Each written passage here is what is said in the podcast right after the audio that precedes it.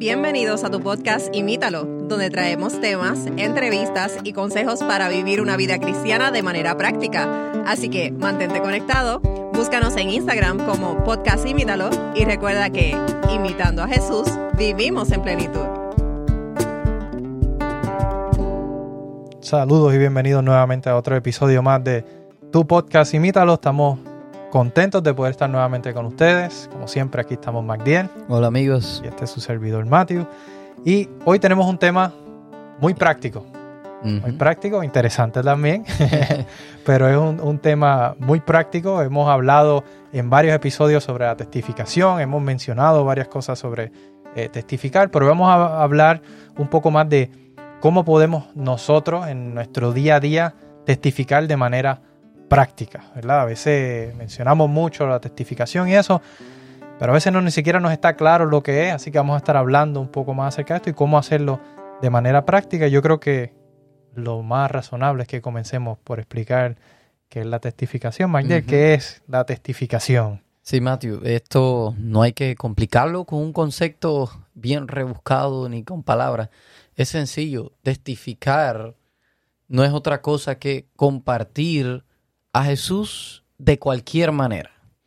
Y ahora ustedes van a entender por qué decimos eh, de cualquier manera, pero es, básicamente compartir de Dios, compartir a Jesús en cualquiera de sus formas. Si quieres saber cuáles son esas formas, bueno, pues no se vayan porque eso es precisamente lo que vamos a, estar hablando en este episodio, como tú ya decías, Matthew. El Salmo 145 eh, nos habla precisamente de esto, de, de hablar sobre Jesús y dice, todas tus obras te agradecerán. Señor, tus fieles seguidores te darán alabanza, hablarán de la gloria de tu reino, darán ejemplos de tu poder, contarán tus obras poderosas y de la majestad y la gloria de tu reino. Interesante, muchos elementos ahí, ¿verdad? No solamente hablar, sino también dar ejemplos y contar las obras. Ya, así que, y, yo pregunto, ¿será importante este concepto de la testificación? ¿Será importante que nosotros como cristianos testifiquemos? Y yo creo que, eh, ¿verdad? Si, si quizás para ti no está claro, eh, hay muchas evidencias en la Biblia. Es, la gran comisión como cristianos. Claro, pero antes de que tú digas eso, nosotros en otras ocasiones hemos mencionado... Eh, del cómo crecer como cristiano, cómo, cómo, cómo uno puede fortalecerse. Y hemos mencionado que hay tres cosas y es eh, eh, la, testificación es parte importante de eso. Lo otro era pues, estudiar, la Biblia, y orar. Pero testificación es parte importante de crecer. Y es porque nos llevaba a, a buscar más de Jesús y a entonces poder compartir ese, eso que hemos aprendido, ¿verdad?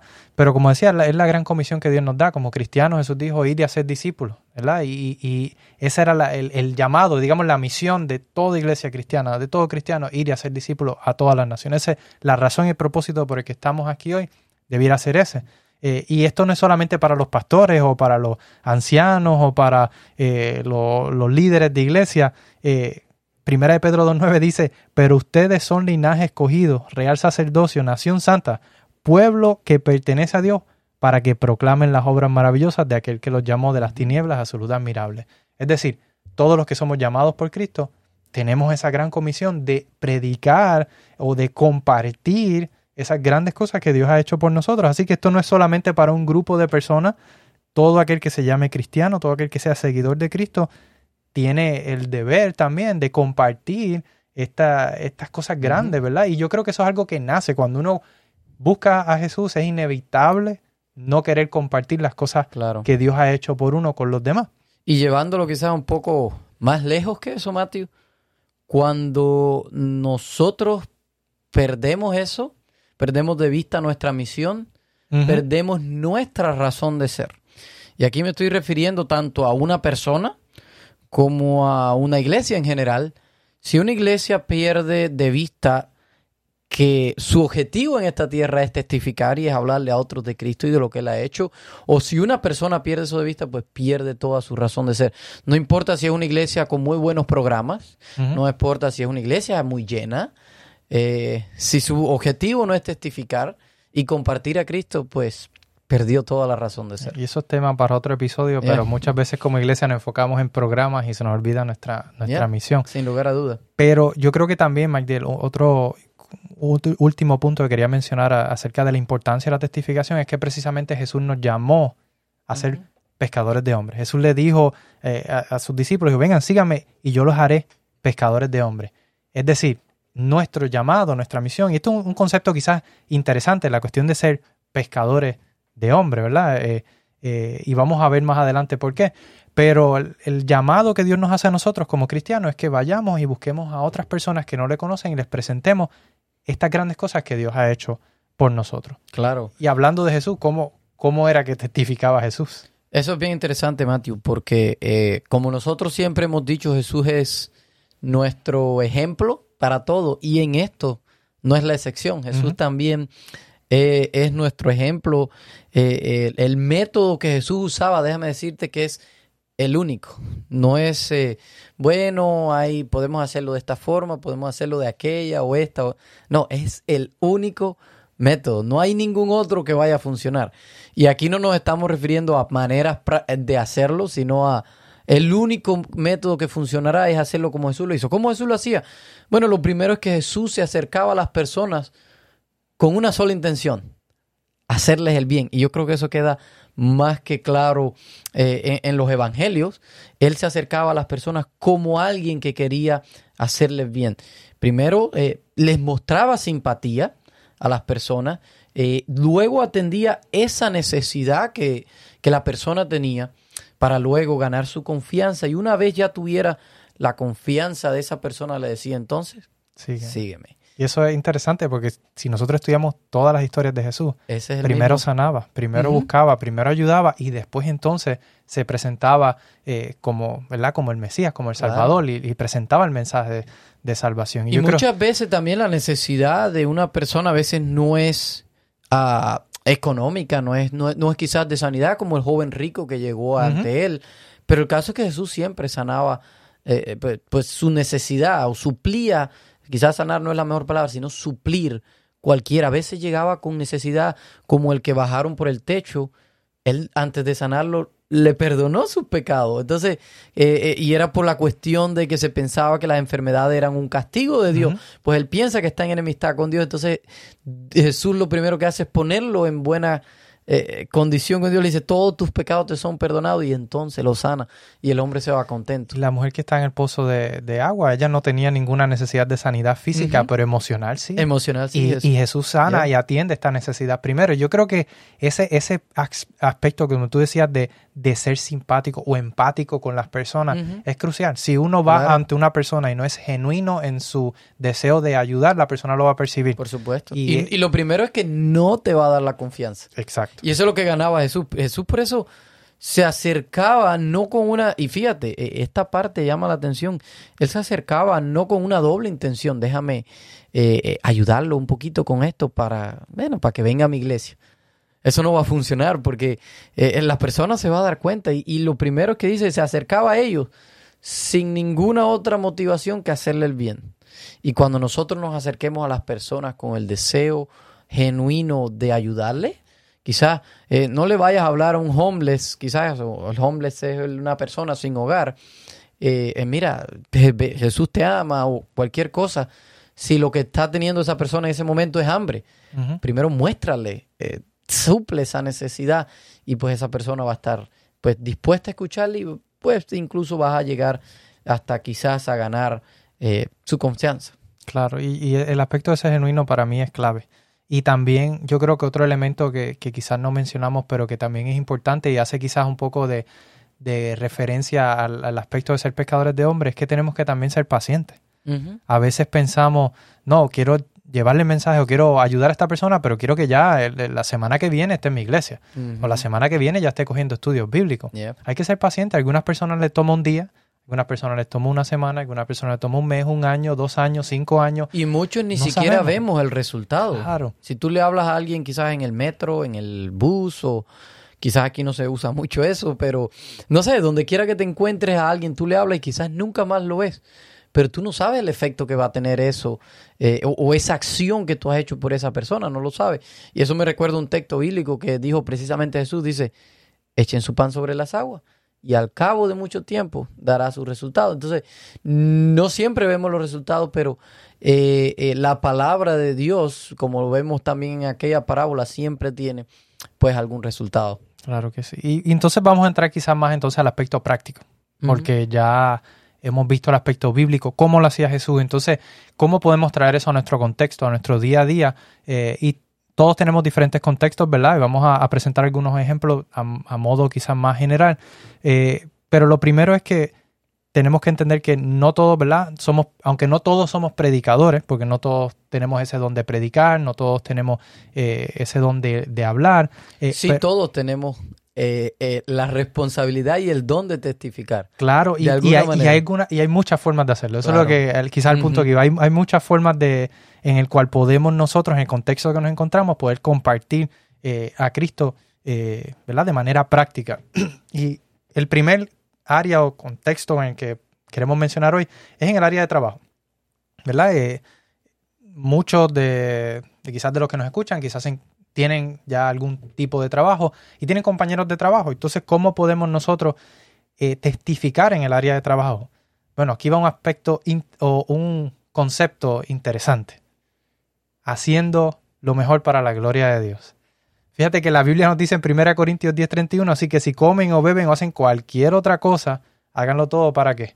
para la gloria de Dios. Entonces, a veces pensamos, o quizás no pensamos en este punto, en el hecho de que si yo estoy trabajando, aunque no estoy trabajando en el contexto de, quizás de mi iglesia, estoy trabajando para una empresa secular, eh, yo debo de hacer lo mejor para representar dignamente a Dios con mi trabajo no robándome las horas de trabajo haciendo nada o, perdiendo el tiempo, eh, no haciendo el, mínimo esfuerzo en, mi trabajo, ¿verdad? Haciendo eh, lo, mínimo, eh, no hacer las cosas de mala gana o de forma mediocre, o diríamos en mi país quizás chapucero. al nosotros hacer lo mejor lo mejor que podamos en nuestro contexto de trabajo, de esa forma honramos a Dios y damos un ejemplo de ser un buen cristiano. Y quizás esto es algo que no pensamos mucho, ¿verdad? Pensamos, no, testificar es solamente hablar o, leer la Biblia, no. Testificar también es el ejemplo que nosotros damos y dar el, máximo y no robar, eh, eh, tan siquiera en, nuestro trabajo, en las horas de trabajo, en, la calidad de trabajo, yo creo que eso es una otra forma también de que nosotros testificamos. De hecho, no me vengas a hablar de teoría de la Biblia si tú primero no lo estás viviendo. Es decir, ¿cómo, cómo pudiéramos ir a hablarle a alguien de Cristo cuando ellos están viendo que nosotros estamos haciendo este tipo de cosas, ¿entiendes? Entonces, nunca vas a tener credibilidad si estás por un lado hablándole de Cristo y por otro, como tú decías, robando horas o, o, sentado durmiéndose en el trabajo. Exacto. Y otro aspecto que quizás podemos eh, también utilizar es compartir eh, nuestras experiencias cotidianas y nuestras experiencias cotidianas ¿verdad? con Jesús.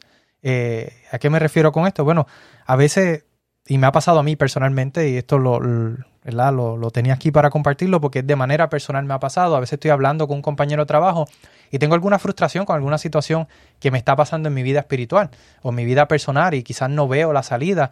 Y yo no tengo miedo en compartir esas cosas también. Ellos saben que yo soy cristiano y a veces tienen la impresión de que a un cristiano todo le va perfecto. O en, el contexto de la iglesia a veces suceden cosas que no son las mejores eh, y ellos piensan que no, en la iglesia lo que va la gente buena, la gente perfecta. Y son conceptos a veces equivocados y el hecho de yo poder abrirme y compartir. siempre. Y, exacto. Y el, hecho de, yo abrirme y compartir el, las experiencias quizás no tan positivas que yo he tenido, pero como a pesar de estas experiencias negativas, tengo mi confianza puesta en Dios.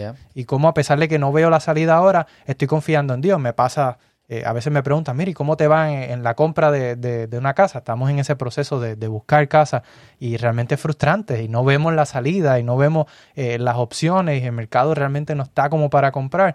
Y, yo siempre les digo, mira, en verdad estamos, a veces nos sentimos frustrados, nos sentimos desanimados, pero seguimos confiando en Dios que Él a su tiempo va a, a darnos lo que Él sabe que es mejor para nosotros yo no les, les prediqué, no, no, no les di ninguna teoría, no les di ninguna doctrina, simplemente estoy compartiendo mi vivencia, mi experiencia, y eso son cosas que, que, que, ayudan a las personas a, ver también, mira, a pesar de que está por una situación difícil, está confiando en Dios. Eh, eh, y eso es una forma también en la que nosotros podemos testificar.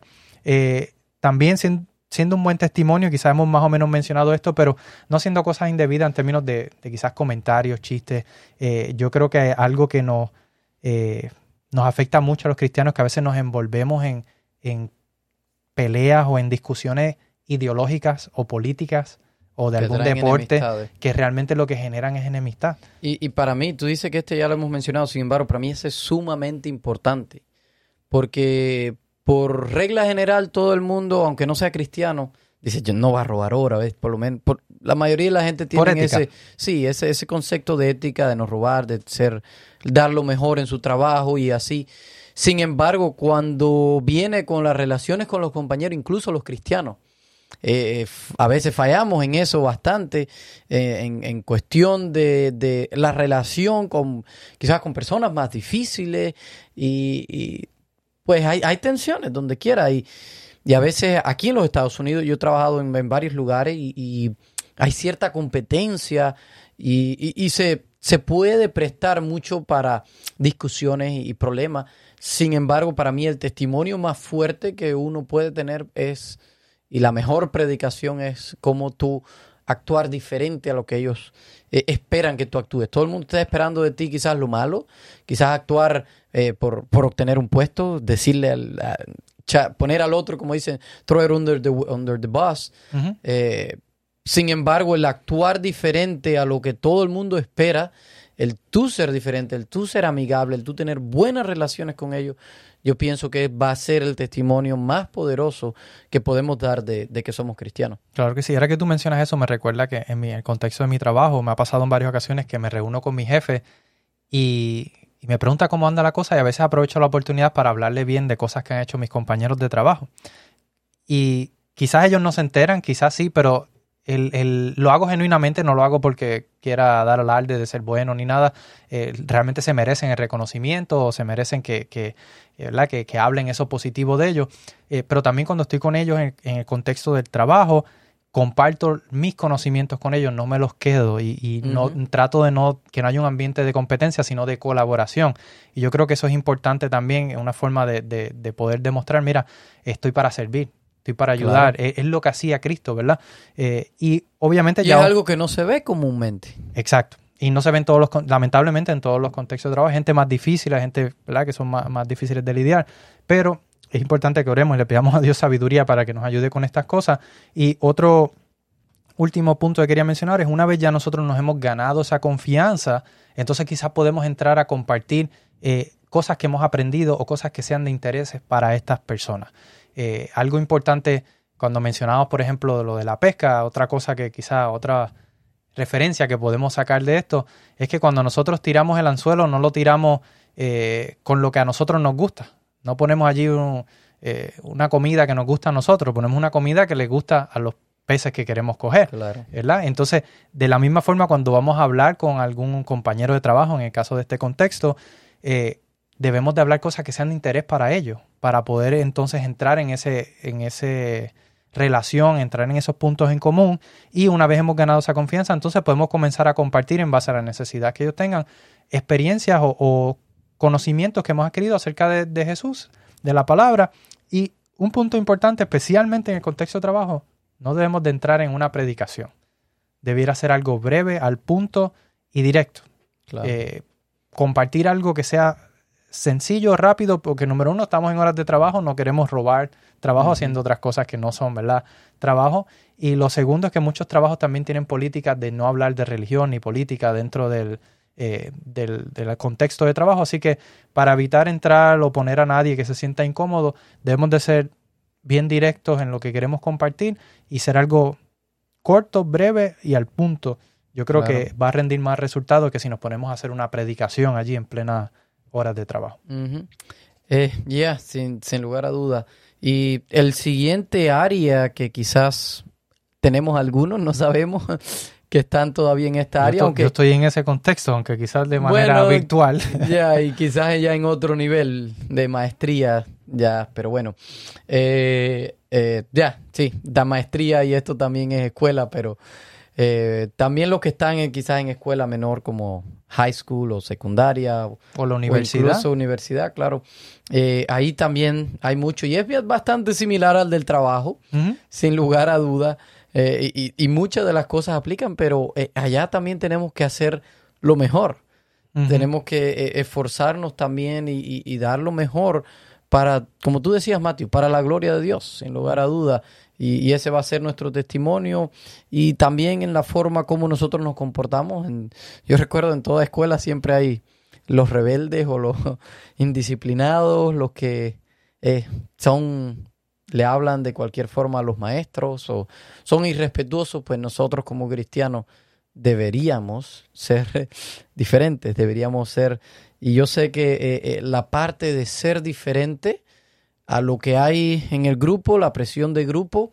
Esto es lo más difícil y sobre todo, eh, como tú decías, ahora hay mucho de nuevo online, aquí está volviendo de nuevo el online al, despertarse varios casos de, coronavirus, eh, pero eh, cuando estábamos en la escuela eso era bien, era mucho más difícil porque estás rodeado de compañeros que hacen todo de una forma y todo el mundo lo hace. Eh, entonces, cuando tú ves a todo el mundo haciéndolo, el tú ser diferente es extremadamente difícil. Eh, sin embargo, eh, no sé por qué yo aprendí siempre. y tú le llegas hasta agarrar el gusto al ser diferente, al ser unique. A, la, vez, a la vez eso te hace diferente y, despierta en las personas hasta curiosidad. Y tú no vas a tener que hablar. Al tú ser diferente, la gente va a venir a preguntarte, pero ven acá, ¿por qué? ¿Por qué tú eres así? ¿Por qué tú actúas así? ¿Por qué? Y entonces es donde tú tienes la oportunidad de decirle, como hay una canción que dice en inglés, Jesus happened. Jesús este, es, la, es la respuesta, ¿verdad? Y esto es, algo realmente difícil. Yo mirando hacia atrás y mirando mis años de, escuela secundaria y superior y, mi escuela, incluso mis, primeros años universitarios, fue sumamente difícil ser diferente. Eh, y, y, quizás era del grupo que no era el mejor ejemplo. Eh, y yo creo que ya, e, es una situación que requiere de mucha oración para que el Señor nos ayude a, poder, en medio de, de, un mundo que va hacia una dirección, nosotros poder nadar en contra de la corriente, es algo que, requiere del poder divino. Seguro, sin lugar a duda. Eh, y, aquí quizás no queremos hacernos el, ¿cómo decir? Eh, los perfectos ni nada. Aquí todos hemos pasado por esa situación y, y cuando uno está ahí, eh, eh, como tú dices, es difícil. Si resbalas y caes, pues es de humanos, ¿no? Es de humano fallar también. Lo importante es que nosotros seamos capaces de mantenernos agarrados de Cristo a pesar de fallarle, volver a agarrarnos de su mano y, y si vuelves a fallar, vuélvete a agarrar. Entonces, no queremos que parezca como, oh, si ya fallaste, ya te fuiste con la corriente. No, después todos fallamos en algún momento, ¿verdad? Eh, y hay, un detalle insignificante, pero que hace una diferencia, y esto, esto lo hemos visto todo, copiar en un examen, eh, pues es cuestión de vida o muerte, ¿no? Es cuestión de salvarse. Eh, sin embargo, eso puede hacer la diferencia. como cristianos deberíamos de... Una forma de robar. Ya, también. Como cristiano yo pienso que la mejor forma de evitar el copiar es estudiando.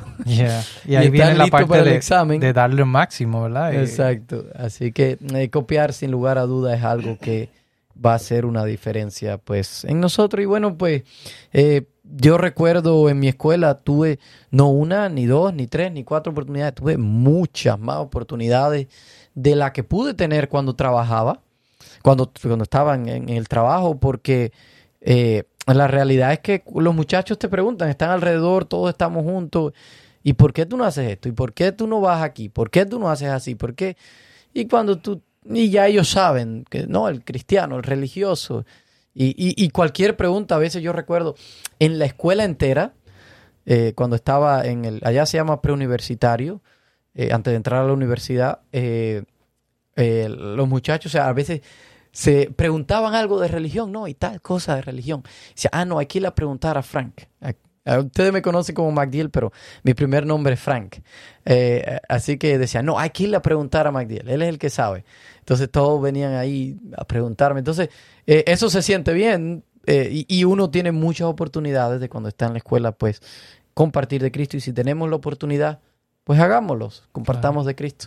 Claro, es importante y aunque no hay, no hay, no hay un límite de edad en esto, a todos los niveles, en todas las edades, tenemos la capacidad de alguna forma de, poder testificar. Claro que sí. Yo creo que uno de los aspectos eh, que quizás tendemos a ser menos, estoy buscando una palabra, a veces se nos, hace, nos dificulta más, eh, es el, testificar en la familia. ¿Y por qué digo que se nos dificulta más? Bueno, que a veces tendemos a ser más sensibles con personas ajenas a nuestra familia que con personas de nuestra familia. Tendemos a ser más pacientes, más respetuosos con personas que son ajenos a nuestra familia que con nuestra familia. Así es. Y por lo general nuestro método, nuestro approach, se diría en inglés, nuestra forma de, de, de querer presentar a Jesús en el contexto de nuestra familia tiende a ser un poco más eh, diríamos, un poco más brusco muchas veces, tendemos a ser más imponente, quizás más insensible, queremos que nos acepten porque esta es la verdad y tienen que aceptarlo. Y, se dificulta eh, muchas veces la testificación en, el contexto de la familia. Y yo creo que es más difícil que venga una persona que te conoce como tú eres en, la intimidad de, tu familia a que venga un extraño que no conoce todo de tu vida. Yo creo que esa es la parte más importante. Nosotros debemos de predicar, vivir lo que predicamos primeramente en nuestro hogar. Y es la parte en la que yo fallo, en la parte que, que muchos fallamos porque es la parte más difícil. Si nosotros somos, por ejemplo, eh, ni hijos que vivimos con nuestros padres, podemos ser colaboradores, sacar la basura, fregar, eh, eh, ser obedientes, son formas en las que nosotros podemos también testificar y de igual forma si somos padres también nosotros demostrando ese amor del que hablamos hacia nuestros hijos. De hecho, si tú si dices la parte de ser padre y quizás eh, tienes un hijo que se apartó o de, se fue de los caminos de Dios, la realidad es que sobre todo en los primeros años, la imagen que nuestros hijos van a tener de Dios es nuestra imagen. O sea, nosotros vamos a estar siendo esa imagen de Dios para ellos. Ellos van a estar viendo a Dios a través de nosotros. Y si nosotros le damos una imagen de un Dios arbitrario, de un Dios eh, imponente, de un Dios de esto es así, porque sí, se acabó. Eh, pues cuando ellos crezcan eso van a percibir. Y dice, de un Dios así yo no quiero seguirlo. Entonces, eh, ya, tiene mucha razón. orar y pedir sabiduría porque yo reconozco que yo he fallado mucho en esa área. Y quizás con mi hijo no he sido el mejor ejemplo, quizás en mi familia no he sido el mejor ejemplo, pero le oro y le pido a Dios que me dé sabiduría y me ayude, me dé las fuerzas para poder eh, representarlo dignamente y poder ser un, buen ejemplo primeramente para mi familia.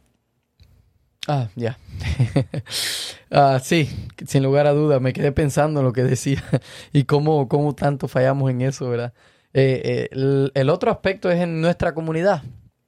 Y si en los otros has estado siendo all good, 100%, aquí es donde muchos tendemos a fallar y Quizás menos atención que le prestamos también, porque no lo vemos quizás como algo importante. Y, y este es el más importante, es incluso el que a veces eh, como cristianos en nuestra iglesia, en nuestra comunidad, eh, desatendemos también más y es el que quizás más eh, atención necesita y quizás la mejor forma de, describir esto, sin lugar a duda, todos los anteriores aplican.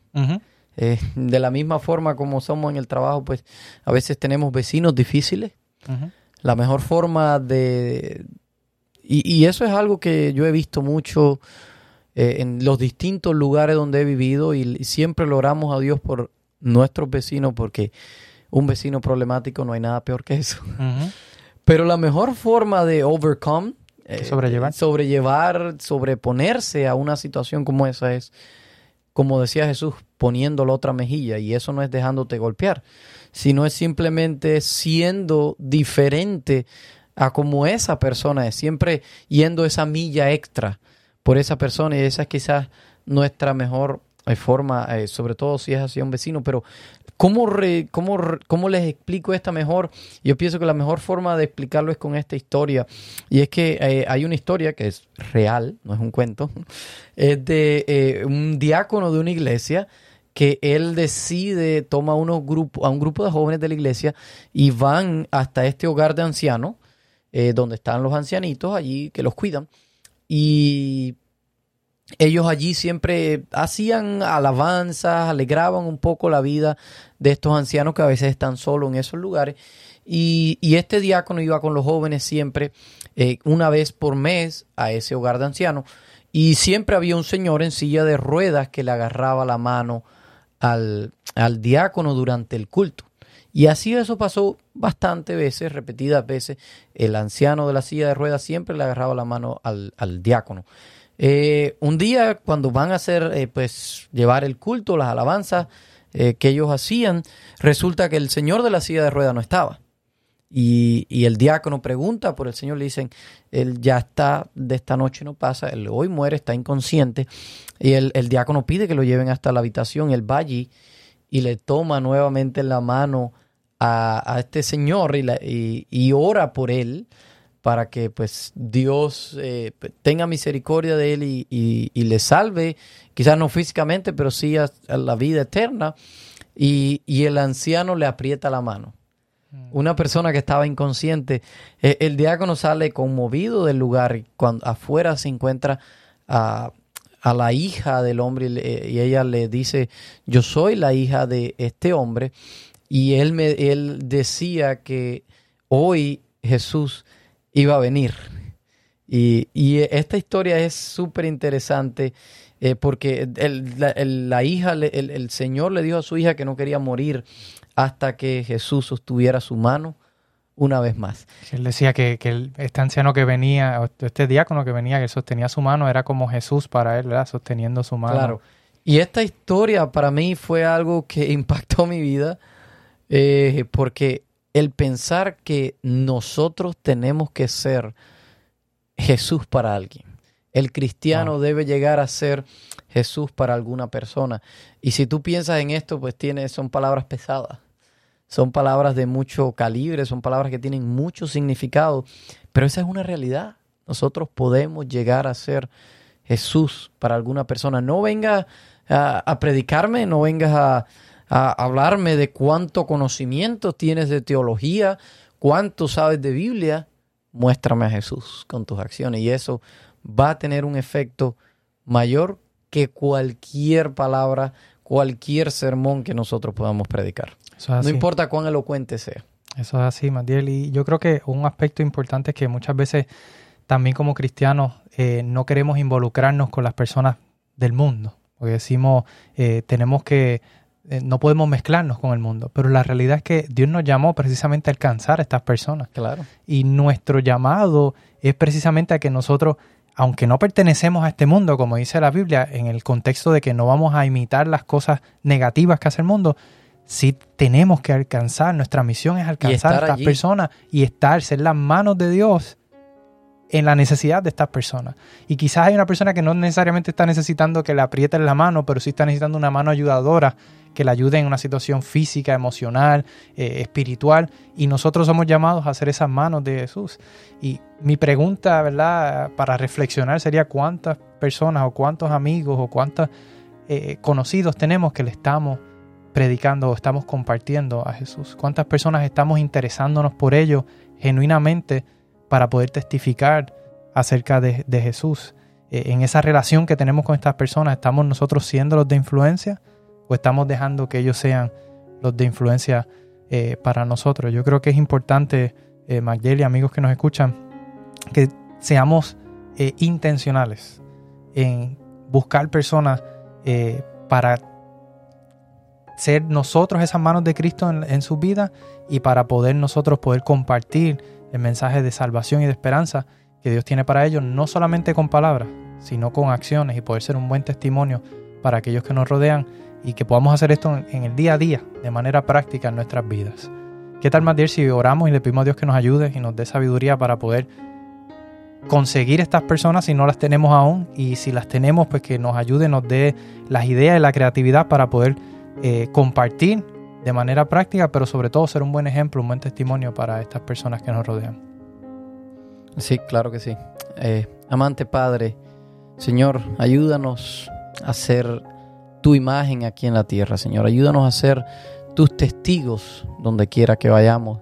Ayúdanos a mostrarle a otras personas quién es Jesús y cuántas cosas has hecho por nosotros, Señor. Eh, tú sabes que somos imperfectos, somos...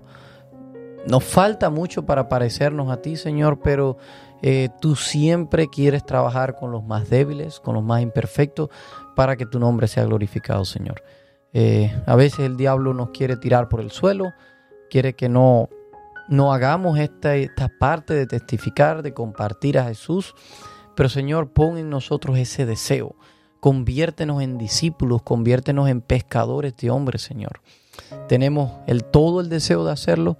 A veces nos faltan eh, la motivación, nos faltan el interés. Pero Señor, honestamente de todo corazón queremos ser tus testigos fieles, Señor. Ayúdanos a compartirte con todas las personas que están a nuestro alrededor y ser, como ya decíamos, testimonios fieles y verdaderos de quién eres tú. Eh, ayúdanos a acercarnos a esas personas que más necesitan. En el nombre de Jesús lo pedimos. Amén. Amén. Amén. Mi amigos, gracias por haber estado con nosotros en otro episodio más y será entonces hasta un próximo episodio. Les esperamos. Gracias por escucharnos. Envíanos tus preguntas y o sugerencias a través de Instagram a Podcast Imítalo o por correo electrónico a imítalo.wpssda.org.